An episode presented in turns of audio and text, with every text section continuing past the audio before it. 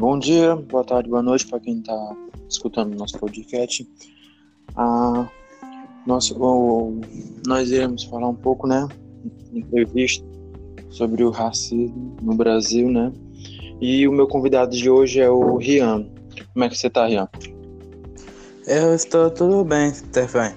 Aí, aí olá para todos que estão acompanhando aí o nosso podcast. Certo.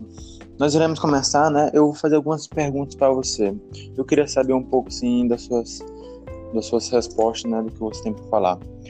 Assim, vamos começar então. Você, na sua opinião, você acha que tem como evitar o racismo, assim, no mundo? Bom, é que tem como, assim, evitar que, por exemplo, é que nós sabemos que tudo aí, da nossa infância que aí, para o começo aí, nossa vida começa na escola, né? Aí que com a educação que pode aí que as crianças vão aprender que não é bom aí julgar pessoas aí pela raça e que só assim que vai sim que as gerações aí vão se incentivando para aí para não aí fazem aí o racismo.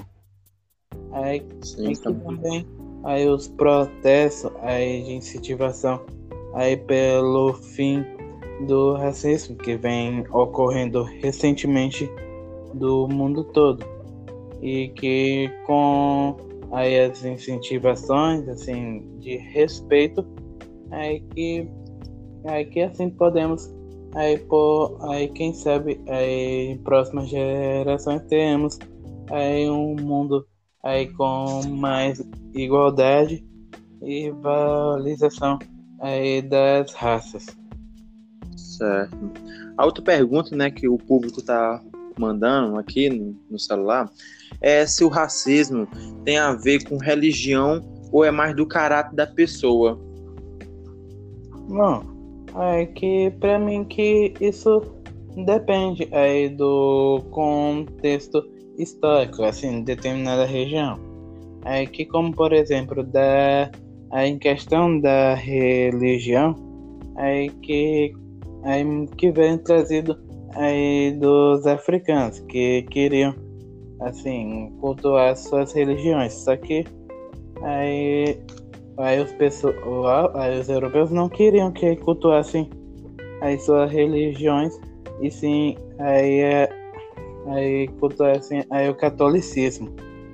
Aí que com a mistura aí, aí do, dos santos católicos aí com as divindades assim africanas e com isso que foi criando aí novas aí, religiões como o candomblé, a ubanda e entre outros mas que infelizmente é que ainda sofrem aí, aí por racismo e também por intolerância religiosa, que isso também tem que acabar.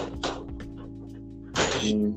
Já a outra do caráter também é que aí as pessoas que aí que precon aí que as pessoas que julgam aí pela raça aí que gera assim muita violência, desigualdade que pode até aí, chegar até assassinato. Aí que o próprio aí Martin Luther King aí que disse que teve aí que eu tenho um sonho que as pessoas não são serem julgadas assim pela cor, mas pelo caráter. Sim, sim.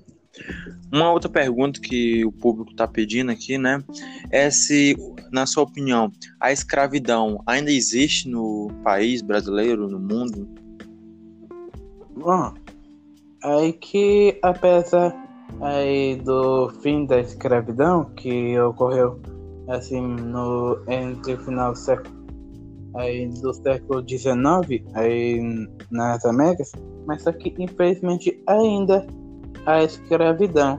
Aí, como por exemplo, vi, aí gente que vindo aí do norte, nordeste, aí principalmente algumas cidades como aqui em Codó, por exemplo, que é, que eram são chamadas assim para aí, eu, aí que tem uma oportunidade de emprego, um salário digno, mas no final aí sofrem aí o golpe e passam a trabalhar aí como escravos, aí sem direito a salário, aí dormindo aí más condições, aí que apesar aí do fim da escravidão, aí que vejo que tem alguns países que ainda aí tem aí o processo ainda tem, sofrem aí de escravidão.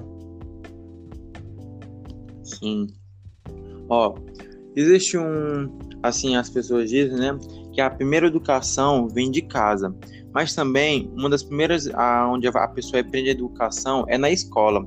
E você acha que a educação na escola pode ajudar no racismo?